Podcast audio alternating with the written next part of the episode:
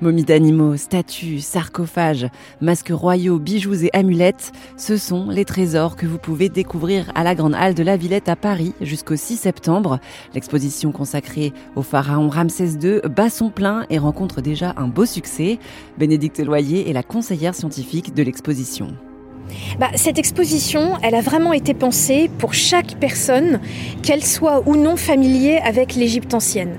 Euh, c'est ça peut-être la chose la plus belle avec ce type d'organisation, c'est que vous avez cette idée que quel que soit votre niveau, quelle que soit l'image que vous en avez, vous allez retrouver des choses dans l'exposition qui vont vous parler.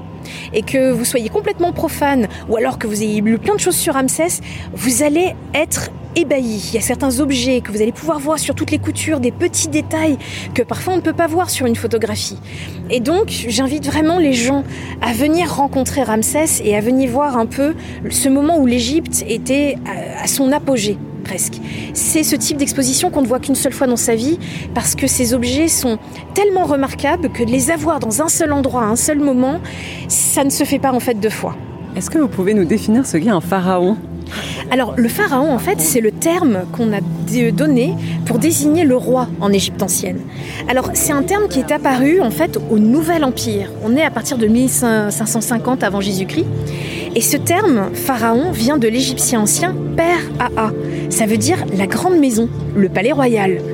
Et ce terme-là a été repris par les Grecs qui en ont fait pharaon. Mais dans pharaon, vous voyez, vous avez le P, le R et les deux A. Donc en fait, quand vous dites pharaon, bah, vous parlez un peu en égyptien ancien. Et c'est vraiment le système qu'on utilise un peu aujourd'hui quand on dit l'Élysée communiquera à 14h ou la Maison Blanche a publié tel décret.